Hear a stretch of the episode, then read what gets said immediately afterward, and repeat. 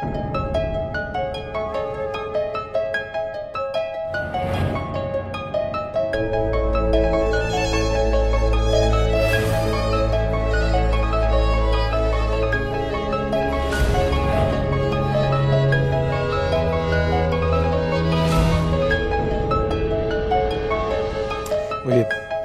La predicación anterior vimos como Festo, después de haber escuchado el Evangelio de la muerte y de la resurrección de Jesús, ese que predicaba Pablo, el Evangelio de Jesús, tuvo la oportunidad de que sus pecados le fueran remitidos.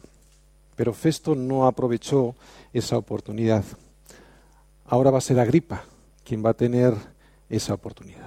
Vamos a recordar los versículos que hemos visto, los últimos, del 22 al 27. Entonces Agripa dijo a Festo, yo también quisiera oír a ese hombre. Y él le dijo, mañana le oirás. Vemos que ahora le toca a Agripa. Al otro día, viniendo Agripa y Berenice con mucha pompa y entrando en la audiencia con los tribunos y principales hombres de la ciudad, por mandato de Festo, fue traído Pablo. Entonces Festo dijo, Rey Agripa y todos los varones que estáis aquí juntos con nosotros, aquí tenéis a este hombre, respecto del cual toda la multitud de los judíos me ha demandado en Jerusalén y aquí, dando voces que no debe vivir más. Pero yo, hallando que ninguna cosa digna de muerte ha hecho y como él mismo apeló a Augusto, he determinado enviarle a él. Como no tengo cosa cierta que escribir a mi Señor, le he traído ante vosotros y mayormente ante ti, oh rey Agripa, para que después de examinarle tenga yo que escribir, porque me parece fuera de razón enviar un preso y no informar de los cargos que haya en su contra. Así que lo que hoy vamos a ver es a partir de aquí, o sea, lo que hoy vamos a ver es como Agripa, quien junto a Festo, a Berenice, ¿no? Berenice era su hermana y tenía una relación incestuosa con ella, con varios tribunos que va a haber, y los principales hombres de la ciudad, va a tener la oportunidad de escuchar el Evangelio. Hoy veremos que va a haber más personas que están escuchando, más personas que en la anterior ocasión, y parecen ser que son mayoritariamente gentiles. Pero Pablo se va a dirigir especialmente a una persona, al rey Agripa, un rey que conocía de asuntos jurídicos, perdón, de asuntos judíos. Pablo va a decirle quién fue él, quién es Jesús y lo que él, Jesús, le pidió que hiciese. Pablo va a decir también que obedeció a ese llamado, a ese llamado de predicar a todo el mundo el Evangelio de Jesucristo, y finalmente Pablo le va a instar al rey Agripa a que crea en ese Jesús que murió y que está vivo. Esto es todo lo que se ve en el capítulo 26, pero hoy solo vamos a ver la primera parte, la parte en la que Pablo le dice quién había sido él. Vamos a leer todos los versículos de hoy. Entonces Agripa dijo a Pablo, se te permite hablar por ti mismo. Entonces Pablo, extendiendo la mano, comenzó así su defensa. Me tengo por dichoso, oh rey Agripa, de que haya de defenderme hoy delante de ti de todas las cosas de que soy acusado por los judíos. Mayormente porque tú conoces todas las costumbres y cuestiones que hay entre los judíos, por lo cual te ruego que me oigas con paciencia. Mi vida, pues, desde mi juventud, la cual desde el principio pasé en mi nación, en Jerusalén, la conocen todos los judíos, los cuales también saben que yo desde el principio, si quieren testificarlo, conforme a la más rigurosa secta de nuestra religión, viví fariseo. Y ahora, por la esperanza de la promesa que hizo Dios a nuestros padres, soy llamado a juicio. Promesa cuyo cumplimiento esperan que han de alcanzar nuestras doce tribus, sirviendo constantemente a Dios de día y de noche. Por esta esperanza, oh rey Agripa, soy acusado por los judíos. ¿Se juzga entre vosotros cosa increíble que Dios resucite a los muertos? Yo ciertamente había creído mi deber hacer muchas cosas contra el nombre de Jesús de Nazaret, lo cual también hice en Jerusalén. Yo encerré en cárceles a muchos de los santos, habiendo recibido poderes de los principales sacerdotes, y cuando los mataron, yo di mi voto. Y muchas veces, castigándolos en todas las sinagogas, los forcé a blasfemar y enfurecido sobremanera contra ellos, los perseguí hasta en las ciudades extranjeras. Misericordia sobre misericordia. La misericordia triunfa sobre el juicio. Hechos 26 del 1 al 11. Dice Santiago que la misericordia triunfa sobre el juicio.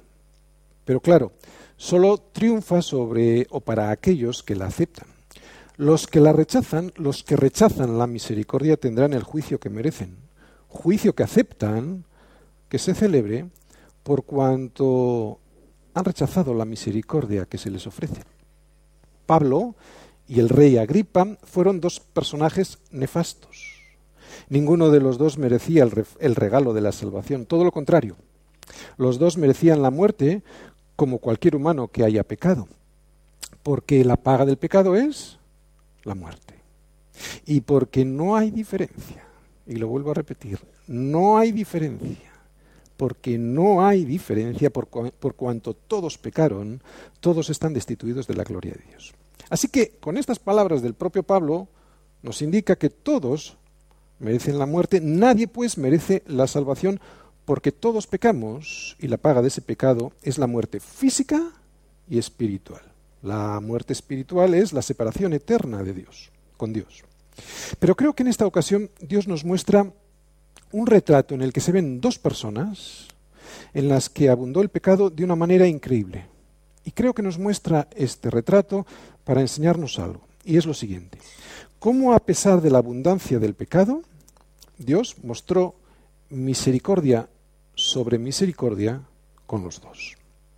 Y creo que es para que entendamos que la salvación no consiste en lo que nosotros podemos hacer por Dios. Eso sería comprar a Dios y por lo tanto ya no sería un regalo sino que la salvación consiste en lo que Cristo hizo por nosotros mucho antes de que nosotros pecásemos aborreciendo a Dios. Recibimos la gracia de la salvación como un regalo inmerecido por misericordia.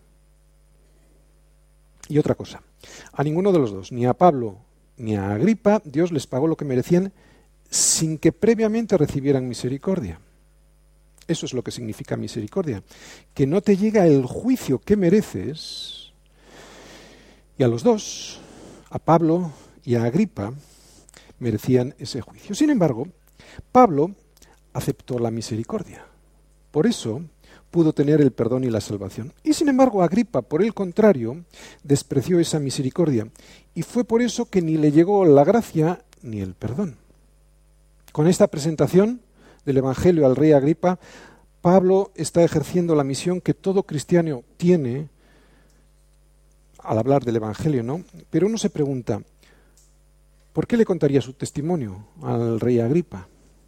Bueno, si te fijas, Pablo está enfocado en Jesucristo, no está enfocado en sí mismo. Con su testimonio, más que ponerse él, Pablo, en el pedestal, lo que va a hacer es poner a Jesucristo. Con su testimonio, él va a decir cosas terribles de él mismo y va a poner a Jesucristo en el trono. Pablo va a presentar en esta sala a un Jesús resucitado. Y estas personas que le están escuchando es que ni se imaginan lo que les va a venir encima. Pablo no utiliza su testimonio como a veces nosotros lo hacemos, ¿no? con el nuestro, en el que por vergüenza pues solo hablamos vagamente de cómo hemos sido transformados, sin contar lo que realmente éramos antes, sin hablar de que Cristo vive, para que no piensen que estamos locos. ¿Cuántas veces has dicho tu testimonio como el que hemos leído ahora, no como el de Pablo? Un, un testimonio en el que aparezca por algún lado, por algún sitio, el pecado más profundo, el más vergonzoso, el más cruel, esos pecados que sabemos que son horribles y que nos avergonzamos de contar. Hay mucha gente que piensa que yo me opongo a que se cuente el testimonio como una forma de evangelismo. Y sí, para mí el testimonio no es evangelizar si ese testimonio solo habla de mí y de vaguedades y no presenta crudamente mi condición pecadora, como veremos que lo hará Pablo de sí mismo, y si luego no presenta a Jesucristo. No es evangelizar. Si yo quiero presentar mi testimonio, ha de contener lo mismo que vamos a ver en el testimonio de Pablo. Mi pecado, claro y sin maquillarlo, para que después de explicar ese pecado y de arrepentirme de ese pecado, que básicamente ha sido vivir en contra de la opinión de Dios, buscando mi propia opinión, ¿no? Acepté la justicia que es Jesucristo. Así que ya vemos primero hablo de mi pecado, hablo de Jesucristo que es mi justicia, que fue muerto por esos pecados de odio a Dios, no muerto por los judíos, no muerto por los romanos, a Él no le entregó nadie, Él se entregó a sí mismo, justicia que es Jesucristo muerto y resucitado por ser el justo, el único justo, y también mi testimonio ha de explicar el juicio que vendrá, el juicio venidero que le vendrá a todo aquel que rechace la justicia aceptable por el Padre, la única justicia que el Padre va a aceptar, que es Jesucristo. Este es el testimonio de Pablo, aunque hoy solo vamos a ver una parte. Habla de pecado, va a hablar de justicia, o sea, de Jesucristo, y va a hablar de juicio venidero. Si el testimonio es así, adelante, puede ser poderoso, porque será la única manera en la que el Espíritu Santo podrá convencer a tu interlocutor de pecado, de justicia y de juicio. Además, Pablo en su testimonio va a explicarle al rey, Agripa, al rey Agripa cómo él va a obedecer, Pablo va a obedecer al llamamiento que le hace Jesús, un Jesús que está vivo.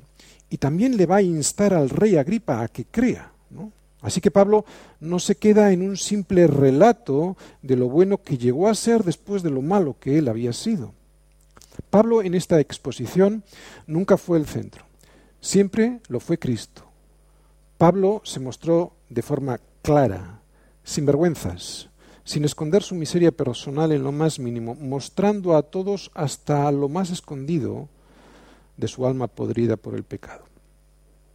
Si es así, adelante con tu testimonio, ¿de acuerdo? En estos versículos vemos también cómo se va a cumplir la profecía que Jesús le hizo a Pablo. ¿Os acordáis después de su conversión en Hechos 9, en Hechos 9:15, Pablo, mejor dicho, el Señor le dijo a Pablo a través de su siervo Ananías, instrumento escogido me es este para llevar mi nombre en presencia de los gentiles, de los reyes y del pueblo de los hijos de Israel. Así que en presencia de un rey, como le había dicho el Señor, es donde hoy vamos a encontrar a Pablo. Y vamos a ir viendo todo esto versículo a versículo. Versículo 1.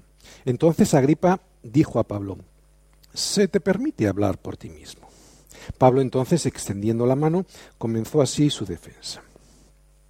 Bien, antes de empezar hay que recordar que Agripa y Berenice, Berenice, ¿eh? la hermana con la que vivía en una relación incestuosa, ¿eh? pues habían entrado en esta sala con gran pompa y boato, ¿no? En esta sala donde se iba a escuchar a Pablo. Y vemos que Agripa le dice a Pablo, se te permite hablar por ti mismo. Una lectura simple pareciera indicar que es Agripa quien le concede la misericordia de hablar a Pablo. Sin embargo, no es así. Agripa no es consciente de que en realidad quien está teniendo misericordia es Dios con él. Dios permite que Pablo hable para dirigirse a Agripa y así poderle presentar a través de la misericordia quién es el Mesías. Agripa es el último de una nefasta dinastía, los Herodes. Sin embargo, Dios mostró siempre una misericordia sin medida con esta familia. Os acordaréis, Herodes el Grande. Fue el bisabuelo de este rey Agripa que estamos viendo hoy aquí.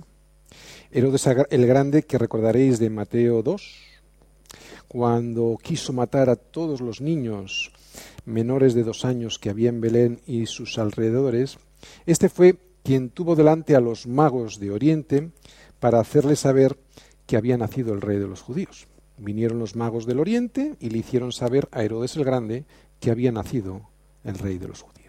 Pero en vez de ir a adorar con ellos, Herodes el Grande convocó a todos los principales sacerdotes y los escribas del pueblo y les preguntó dónde había de nacer el Cristo. O sea, sabía perfectamente a quién quería asesinar.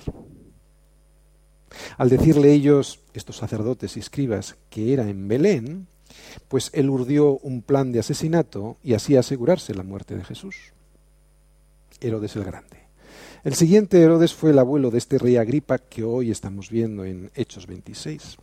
Este Herodes, el abuelo del rey Agripa, se llamaba Herodes Antipas fue quien le cortó la cabeza a Juan el Bautista por haber denunciado Juan el Bautista el matrimonio ilegal en el que estaba Herodes Antipas, debido a que se había casado este Herodes Antipas con la mujer de su hermano Felipe.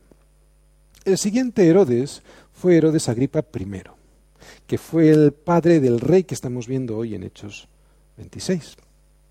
Este Agripa I fue el que mató a espada a Jacobo, el primero de los apóstoles muertos por su fe, el único apóstol que aparece muerto por su fe en los evangelios. Del resto de los apóstoles sabemos de su muerte a través de escritos extrabíblicos. Y también fue el que metió en la cárcel a Pedro para que después de la Pascua, de la fiesta de los panes sin levadura, poderle sacar y asesinarle, ¿no? Pero vimos en Hechos 12 que un ángel se presentó en la prisión y le desató a Pedro de sus cadenas. Este Herodes, ¿os acordáis? Fue el que acabó el fin de sus vidas, de sus días, comido por gusanos. Familia de angelitos, todos estos. Porque Herodes Agripa II, que estamos viendo hoy, vivía, como hemos dicho, en una relación incestuosa con su hermana Berenice. Fíjate, si observas, todos ellos recibieron una misericordia increíble de Dios, ¿no? Porque a todos les llegó un siervo del Señor para que pudieran arrepentirse de esa rebeldía contra Dios. Después de semejante misericordia, ninguno de ellos podrá decir jamás que Dios es injusto. Y en el caso que nos ocupa de Agripa II, eh, vamos a ver que va a tener delante nada más y nada menos que a Pablo, el gran apóstol Pablo. Y aquí volvemos a ver la gran misericordia de Dios, ¿no? Todo un capítulo. El capítulo 26 está dedicado por Dios para este rey, para el rey Agripa, para procurar la salvación de este individuo que es un descendiente de un linaje de enemigos de Jesucristo, como hemos hecho un repaso. Eso es tener misericordia. Eso es tener mucha misericordia. Eso es tener gran misericordia. Eso es tener misericordia sobre misericordia. Y de alguna manera todos los seres humanos hemos tenido, han recibido la misericordia de Dios. Nunca nadie jamás podrá decir que no ha recibido las misericordias de Dios porque como nos dice el Salmo 145, 9, bueno es el Señor para con todos y sus misericordias sobre todas sus obras. Todos reciben misericordia, todos y por eso nunca nadie le podrá recriminar a Dios la falta de ella. Sin embargo, no todos reciben la gracia de la salvación. Esos, los que reciben la gracia de la salvación, son aquellos que no desprecian la misericordia que llega antes de esa gracia. ¿Entendéis? La gracia es el favor, es un favor, es un regalo, es el favor salvador, salvador, es un favor de la salvación es el favor salvador de Dios, ejercido soberanamente por Él. Y además consiste en bendiciones otorgadas a aquellos que no nos las merecemos porque no tenemos méritos propios. Bendiciones por las cuales además no se me va a exigir compensación o pago alguno. Más aún, la gracia es el favor de Dios que Dios muestra es el favor de la salvación que Dios muestra a aquellos que, como yo, como tú o como Pablo, no solo no tenemos méritos en nosotros mismos para ganarnos ese favor, sino que además merecemos el mal que nos hemos ganado nosotros solitos, ¿no? Y el infierno. La gracia es completamente inmerecida. No hay nada en mí que pueda conseguirla. La gracia no puede ser comprada, no puede ser lograda, no puede ser adquirida ni ganada por ser humano alguno. Si lo pudiera ser, ganada, comprada, dejaría de ser gracia, dejaría de ser un regalo, para ser una deuda. O sea, que haríamos a Dios deudor nuestro y eso es imposible. Ahora bien, para que no nos llegue esa gracia, o mejor dicho, para que nos pueda llegar esa gracia inmerecida, ha de ser a través de la misericordia. Porque como no nos la podemos ganar nosotros, ha de ser a través de la misericordia. ¿no?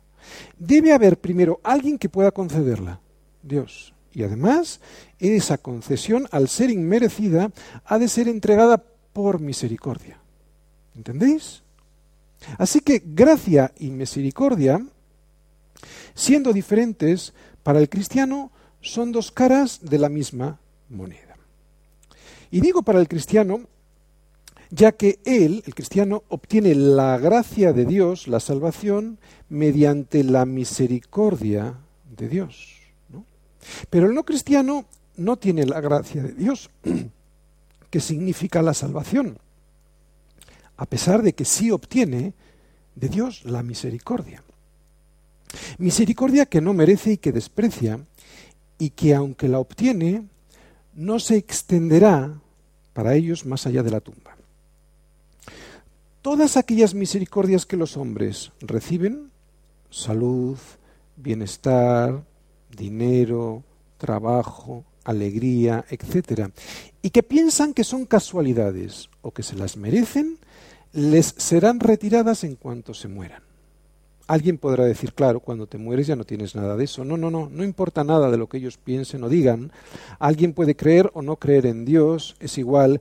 Crean o no crean en Dios, no afecta para nada a la verdad de la existencia del Dios creador de todas las cosas. Y Él dice que tendrán vida y que será eterna, pero separada de Dios. Pero ya no habrá misericordia. Y lo que disfrutan ahora, esa misericordia de Dios sobre sus vidas, les será retirada, aunque ellos piensan que es porque se lo han ganado o casualidades. Dice ahí también que Pablo extendió la mano y comenzó a hablar. Sabemos que Pablo está encadenado porque en el versículo 29 de este mismo capítulo 26 él dice que está con cadenas. Sin embargo, y a pesar de las cadenas, él es el único que en esa sala está libre. Esa mano extendida hacia su audiencia y que está encadenada a la otra es una imagen gráfica de lo que estamos hablando ahora, de la misericordia de Dios concretamente hacia este rey Agripa. ¿Cuántas veces, cuántas veces se estará acordando Agripa, este Agripa II y todos los demás Herodes, ahora ya en el infierno de su existencia eterna, de esa mano extendida de Pablo. Versículo 2. Me tengo por dichoso, oh rey Agripa, de que haya de defenderme hoy delante de ti de todas las cosas de que soy acusado por los judíos. Veis que Pablo habla con respeto y hasta con cariño. Más aún, habla agradecido. Y contadme, ¿esto es normal? No, en principio no. Un preso, sobre todo cuando lleva dos años preso y sin ningún motivo, siendo inocente, pues nunca podría decir esto, ¿no? Me tengo por dichoso. Pero es que Pablo no va a defenderse. No va a defenderse de las acusaciones. Eso ya lo hizo en su momento y bueno, aun sabiendo que era inocente no le habían soltado. Pablo no va a defenderse. Pablo en realidad está dichoso por otra cosa. Él está dichoso porque va a poder cumplir el propósito para el cual fue llamado por Jesucristo, que era ser testigo de un Jesús vivo, ¿no? Pablo ya había sido testigo de esto delante de gentiles y de judíos, y ahora lo va a ser delante de un rey, del rey Agripa. Así que Pablo tenía el gozo completo, ¿no? Y quiero incidir en esto porque para nosotros, para los que hemos descubierto esto, también es un gozo. ¿no? Nosotros sabemos qué significa este gozo. Todos los que aquí hemos podido cumplir esa misión para la cual hemos sido llamados, que es multiplicar la imagen de Dios en los demás a través del Evangelio de Jesucristo, que es plantar la semilla del Evangelio de Jesucristo en otras personas que no le conocen, podemos decir como Pablo, exactamente igual que él, me tengo por dichoso. ¿A que sí? Así que si hay alguien aquí que todavía no ha entendido ese propósito último que Dios tiene con él, que sepa que cuando lo puede cumplir, cuando lo pueda cumplir, va a poder decir como Pablo, me tengo por dichoso. Versículo 3.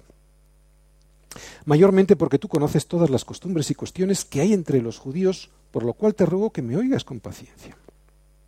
Bien, debido a que Agripa conoce la fe judía, Pablo quiere demostrarle que el cristianismo tiene sus raíces en el judaísmo, que no es algo nuevo, sino que Cristo es el cumplimiento de las profecías sobre el Mesías que habría de venir, que Cristo siempre estuvo anunciado en las Escrituras, por eso Él quiere extenderse en su discurso y le pide paciencia. Va a empezar contándole quién era Él antes de encontrarse con un Jesucristo vivo, ¿no? Y oye, ¿cómo era Pablo antes de encontrarse con Jesús? Pues lo primero que le va a decir al rey Agripa es que Pablo era muy conocido. Versículo 4. Mi vida, pues, desde mi juventud, la cual desde el principio pasé en mi nación en Jerusalén, la conocen todos los judíos. Pablo había nacido en Tarso, pero fue llevado desde muy pequeño a Jerusalén. Era la ciudad donde había de recibir él, habría de recibir una estricta educación judía. Su mentor fue el gran maestro Gamaliel y todos lo sabían, eh, todos los judíos lo sabían esto. Incluso aquellos judíos que le acusaban sabían y conocían la excelencia de Pablo. Pero además de ser muy conocido, Pablo, que es lo que dice en este versículo, también le va a decir otra cosa, que él era muy religioso. Versículo 5. Los cuales también saben que yo desde el principio, si quieren testificarlo, conforme a la más rigurosa secta de nuestra religión, viví fariseo. Es imposible recibir la gracia de Dios, la salvación, por las obras, por los esfuerzos humanos, por la religión. Si hubiese sido así, Pablo hubiese sido el primero, ya que era un fiel cumplidor de la religión. De hecho, fue mucho más que un fiel cumplidor. Él mismo era la religión y lo está diciendo en este versículo. En este versículo Pablo no nos dice que vivía como fariseo, dice que vivía fariseo. Pablo en cuanto a la justicia que es en la ley era irreprensible. Pero es que no es por religión, no es por obras, porque entonces ya no sería por gracia. En casa quiero que te leas ese trabalenguas de Romanos 11, 16 que dice Pablo, si por gracia ya no es por obras, de otra manera la gracia ya no es gracia. Y si por obras, ya no es gracia. De otra manera la obra ya no es obra. Versículos 6 y 7. Y ahora, por la esperanza de la promesa que hizo Dios a nuestros padres, soy llamado a juicio. Promesa cuyo cumplimiento esperan que han de alcanzar nuestras doce tribus sirviendo constantemente a Dios de día y de noche. Por esta esperanza, oh rey Agripa, soy acusado por los judíos. La esperanza de Pablo es la misma que la esperanza que sostenían y defendían los judíos. Básicamente dos cosas. La esperanza en que llegaría el Mesías y la resurrección de los muertos. Una de las principales creencias de los judíos era la promesa de que Dios iba a enviar al Mesías para establecer un reino sobre toda la tierra y reinar para siempre y resucitar a todos los siervos de Dios. Y la otra, como decimos, la resurrección de los muertos. Sin embargo, resultaba contradictorio, y es lo que está denunciando aquí Pablo, que precisamente estas dos creencias en las que se basaban, en las que basaban su esperanza los judíos, estas mismas dos creencias, son las principales acusaciones contra Pablo. O sea, que estos acusadores creían lo mismo que Pablo creía. La única diferencia es que Pablo creía que el Mesías ya había venido y que Jesús era el cumplimiento de la promesa judía. Pablo entendió perfectamente la promesa, y esto lo tenemos que entender también nosotros. Sin embargo, los judíos seguían buscando. Quiero centrarme un poquito aquí en estos versículos que hemos visto. Digo, Pablo entendió, entendió, perfectamente la promesa y sin embargo los judíos seguían buscando. Y es lo que pasa muchas veces en este mundo ellos, los judíos, solo tenían que dejarse alcanzar por la promesa que ya venía anunciada en las Escrituras, pero los judíos seguían buscando de día y de noche aquello que ya había venido y que no quisieron aceptar. Y son así las religiones, tratando de hacer obras para alcanzar la promesa, cuando es la promesa quien te ha de alcanzar a ti. Lo hemos visto siempre. Y el, el ejemplo de la conversión de Pablo. Pablo no iba buscando la promesa, la promesa le alcanzó a Él. Lo único que Dios quiere es que te dejes alcanzar por la promesa y que cuando llegue no la rechaces. Dice ahí que las doce tribus están trabajando de día y de noche para alcanzar la promesa. Pero la promesa resulta que ya les había alcanzado a ellos y la despreciaron. ¿Os dais cuenta? Ellos trataban de alcanzarla y estaban despreciando la misericordia que era la promesa ya les había alcanzado a ellos. Aquí está la clave de nuestra salvación, no ignorar esta promesa. Pablo lo dijo en Romanos, Romanos 10, 1, 2, 3, Romanos 10, 1. Hermanos, ciertamente el anhelo de mi corazón y mi oración a Dios por Israel es para salvación. Pablo les reconocía que tenían celo de Dios, pero no conforme a ciencia. O sea, que le conocían superficialmente, no profundamente, no con epignosis, o sea, no con un conocimiento profundo que te da un sentido a eso que conoces, que te da un propósito a eso que conoces. O sea, conocían, pero no entendían para lo que conocían, no sabían para lo que conocían, era un conocimiento superficial, no era un conocimiento profundo para saber cuál era el propósito de eso que conocían. ¿no? Eso es lo que les está diciendo Pablo. Por eso sigue diciendo a los romanos, porque ignorando, no ignores la palabra de Dios. Fíjate, porque ignorando, además deliberadamente, porque ignorando la justicia de Dios, o sea, Jesucristo, y procurando establecer la suya propia, sus propias obras, buscando de día y de noche, no se han sujetado a la justicia de Dios, o sea, no se han sujetado a Jesucristo. Y aquí está la clave para no perdernos. No ignorar esta justicia de Dios que es Cristo. La gente la ignora.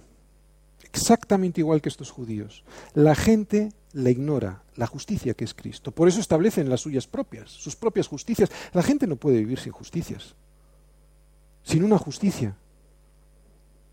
Tienen su propio criterio, tienen su propia opinión, y es a esa opinión a la que se sujetan, cada uno la suya.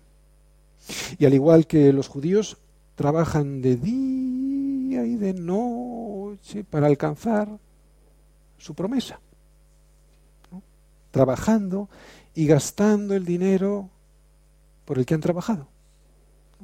Pero la promesa no la encuentran porque yerran están buscando su promesa y no es su promesa, es la promesa. Hierran el blanco, el blanco que es Jesucristo. Jesucristo es la verdadera promesa. ¿Cómo alguien puede creer que se puede alcanzar a Dios con sus propias obras, con sus propios desvelos, con sus esfuerzos, con sus trabajos? ¿no? Pablo sigue diciendo en esta carta a los romanos que el fin de la ley es Cristo para justicia a todo aquel que cree. ¿Qué crees que quiere decir esto?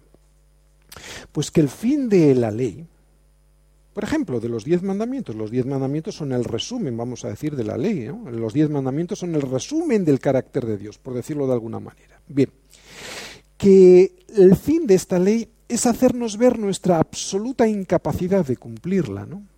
Ni tan siquiera un solo día podemos cumplir los diez mandamientos y que al descubrir en nosotros esa absoluta imposibilidad, saliéramos corriendo a ser bañados por la misericordia que se derrama sobre nosotros. Misericordia que lo que nos quiere regalar es la salvación de manera gratuita porque nosotros no podemos. Solo hay dos opciones de ser justos. Cumplir la ley, ándale, como dicen los mexicanos, si puedes, o reconocer tu imposibilidad y aceptar a través de la misericordia la justicia que es Cristo. El fin de la ley es Cristo para justicia, dice Pablo. O sea, para salvación, ¿no? Porque sólo los justos podrán ser salvos, no los buenos, a todo aquel que cree. O sea, que se necesita creer para ser investidos de la justicia que es Cristo. Porque en este mundo no hay ni bueno ni justo. Solo, solo hay justificados por Jesucristo.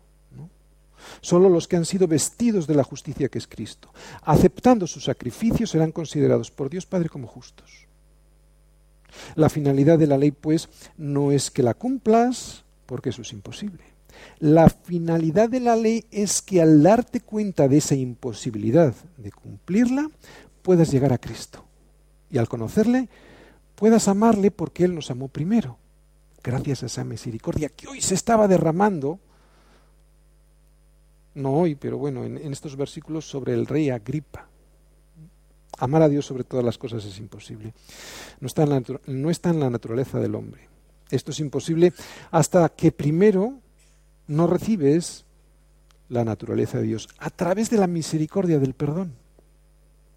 Solo entonces esa semilla que Dios te da a través de su misericordia, que es una semilla de perdón en tu corazón, pueda florecer y dar fruto verdadero. Y es ahora cuando tienes la semilla del perdón a través de la misericordia que puedes dar fruto y puedes cumplir la ley en el espíritu, ya no en la carne, como antes lo intentabas hacer y siempre fracasando en la carne. El fin de la ley es Cristo para justicia a todo aquel que cree. El fin de la ley es Cristo. O sea, la imposibilidad que tienes en tu carne de hacer las cosas, que tu conciencia te dice que debes de hacer, no es que las cumplas porque no puedes, es Cristo, para que yendo a Cristo recibas la misericordia e implantada esa misericordia en tu corazón, ahora y así puedas cumplir esa ley por amor a Él y no en tus fuerzas, ¿no? Fue Él quien se acercó a ti, es Él quien se acercó a Pablo, es Él quien se está acercando a Herodes Agripa II para darle la justicia que Él en sí mismo es incapaz, por sus propios esfuerzos, de obtenerla jamás. Y la gente se desgasta de día y de noche tratando de ganarse el favor de Dios, pero sin creerle a Él, sin creer que Él envió a su Hijo para pagar por esa imposibilidad que tenemos de cumplir con el carácter de Dios, ese carácter que Dios exige para que podamos estar en su presencia. Por eso necesitamos estar vestidos de la justicia que es Cristo, porque ignorando deliberadamente, esto es lo que hace la gente, porque ignorando la justicia de Dios y procurando de día y de noche establecer la suya propia, no se han sujetado a la justicia de Dios. ¿Entendéis lo que está diciendo Pablo? ¿Entendéis lo que le está diciendo Pablo a todo el mundo? Ignoran la justicia de Dios que es Jesucristo, procurando, y esto de día y de noche lo pongo yo, procurando de día y de noche establecer la suya propia y no se han sujetado a la justicia de Dios, que es gratuita y que ya llegó. Trabaja, que te trabaja de día y de noche. Por eso la gente pues busca y busca, trabaja de día y de noche esperando alcanzar una promesa de felicidad que en su propia prudencia, con sus propios criterios y en su propia opinión jamás alcanzan. Todos fracasan.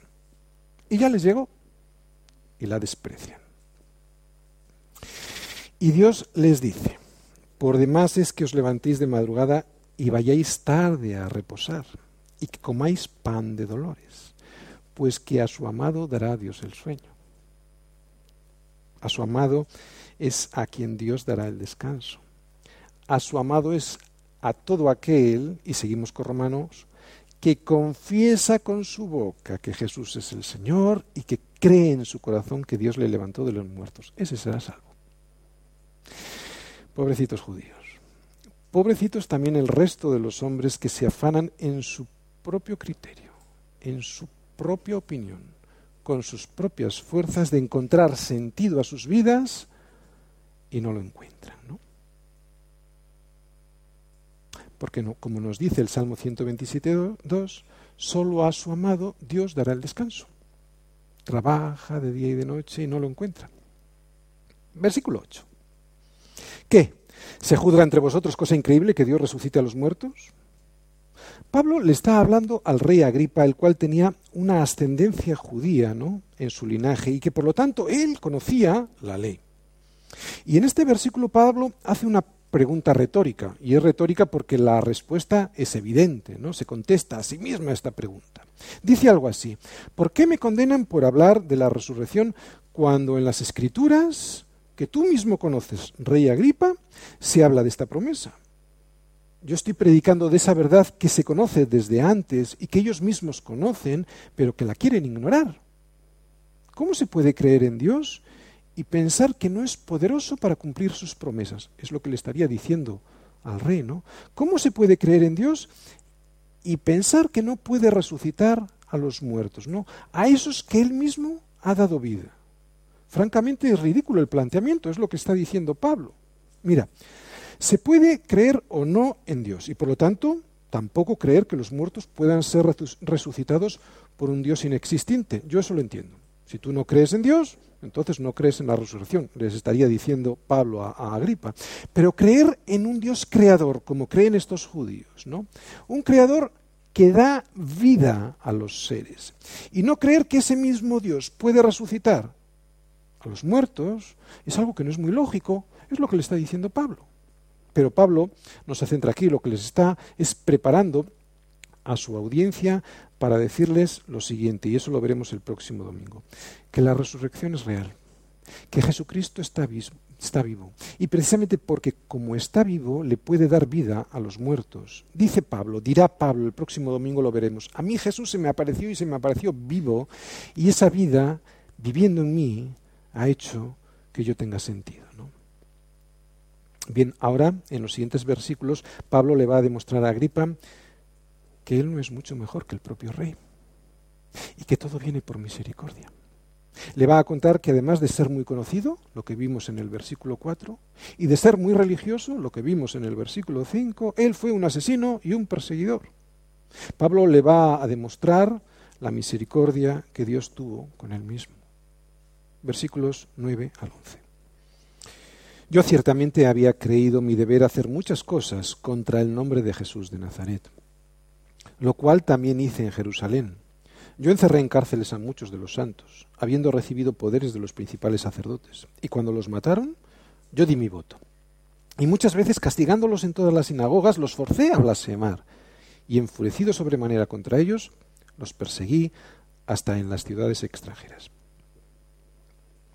Nadie puede recibir el regalo de la salvación, que es por gracia, sin previamente recibir la misericordia.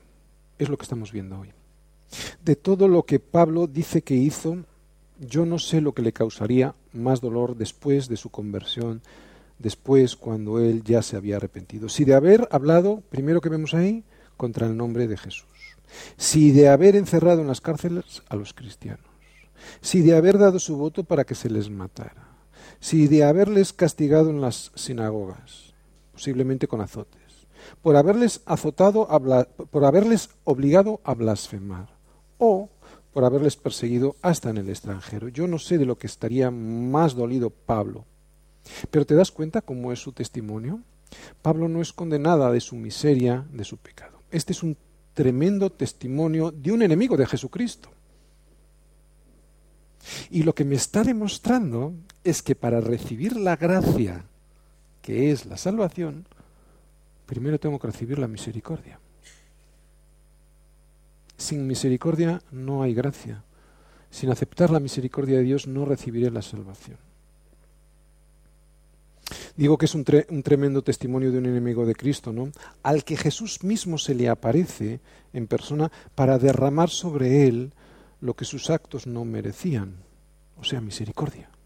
Cuánto amor, cuánta ternura y cuánta misericordia se derramó sobre este hombre que perseguía la iglesia de Jesucristo.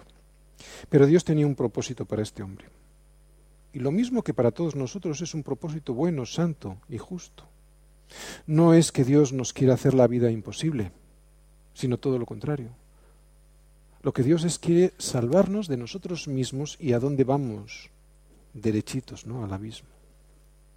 Y lo primero que me enseña esta historia es que en nosotros no hay nada bueno. Que todo lo santo, que todo lo puro, que todo lo que merece la pena ser salvado proviene directamente de la misericordia de Dios a nuestras vidas y así de esa manera toda la gloria se la puede llevar Dios. Resumen. Pablo tuvo todo lo anterior en su vida por basura. No solo lo que hoy nos ha confesado en Hechos 26, o sea, sus pecados más horrendos, sino también la supuesta sabiduría que él tenía. Y que sin Cristo lo único que producía en su vida era soberbia, muerte y destrucción. Todo eso lo desechó y lo tiró por el desagüe del retrete y no lo extrañó nunca más. Para nosotros, todo lo que tengas, sepas o hagas sin el amor de Cristo viviendo en tu corazón y produciendo el fruto que viene de Él, no de ti, es basura. Es basura que solo servirá para ensoberbecerte, para que creas que tú lo vales y para que presentes justicias propias delante de un Dios que las va a desechar como trapo de inmundicia, porque no serán producidas por Cristo viviendo en ti, sino en tus propias fuerzas. No serán justicias producidos por el justo, por el único justo, por la vid en la que debemos permanecer y de la que nos viene todo. Piensa en esto que voy a decir. Sin Cristo en el corazón es mejor no tener capacidades. Sin Cristo en el corazón es mejor no tener capacidades, porque los talentos nos han sido dados.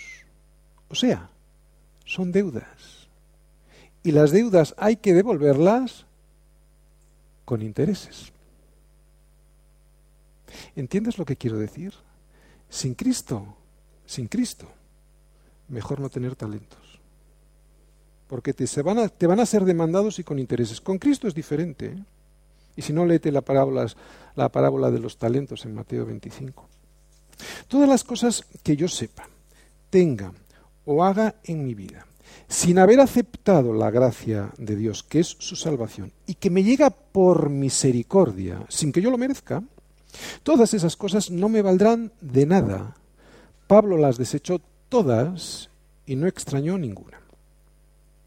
Fíjate lo que dice Pablo en 1 Corintios 13, versículos 1, 2, 3, luego lo miráis en casa. Son muy conocidos los versículos.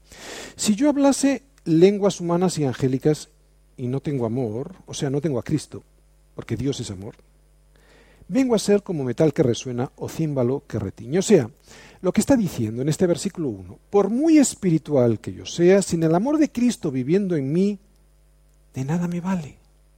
Versículo 2.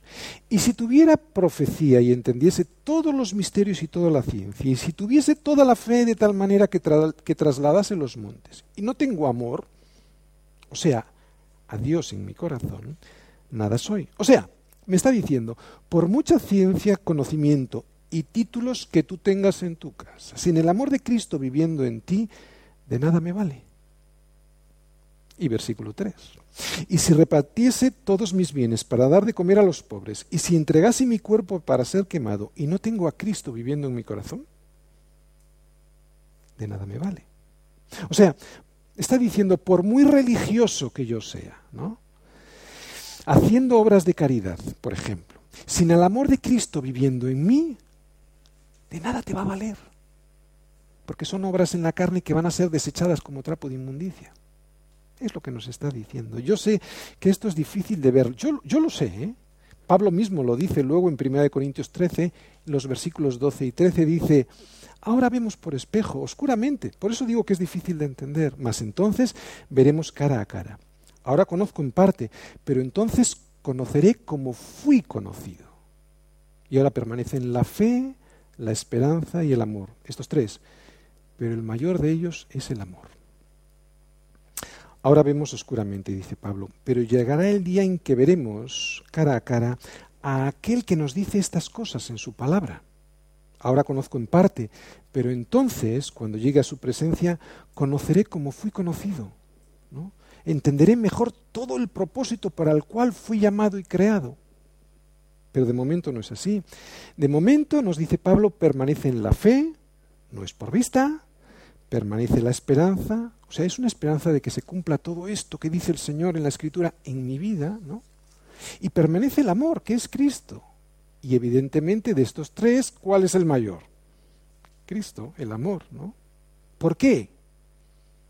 Lo dice también Pablo en, en 1 Corintios 13, 8. Porque el amor nunca deja de ser. Pero las profecías se acabarán y cesarán las lenguas y la ciencia acabará. O sea, todas estas cosas tienen un propósito, ¿no? La ciencia, por ejemplo, tiene el propósito de bendecir al hombre con avances médicos, con progresos técnicos, etcétera. Pero aunque su fin último es darle la gloria a Dios, cuando este tiempo se acabe aquí en la tierra, todas esas cosas ya no serán necesarios. Por eso se acabarán. Sin embargo, todo lo que hayas sembrado para lo eterno, eso permanecerá. Y ahora quiero que seas razonable que pienses con la razón pura. ¿Dónde es mejor sembrar? ¿En lo que permanece o en lo que se acabará? Pablo lo sabía. Por eso Pablo sembraba para lo eterno. Pablo entendió esto cuando descubrió quién era Jesús al que él perseguía. Hasta entonces, mientras le estaba persiguiendo, él no sabía cómo él era. Él era, Pablo era en realidad, ¿no? No se conocía como había sido conocido por Jesús. ¿Por qué? Alguien le había robado su identidad. El diablo le había robado su identidad, pero Pablo no era así.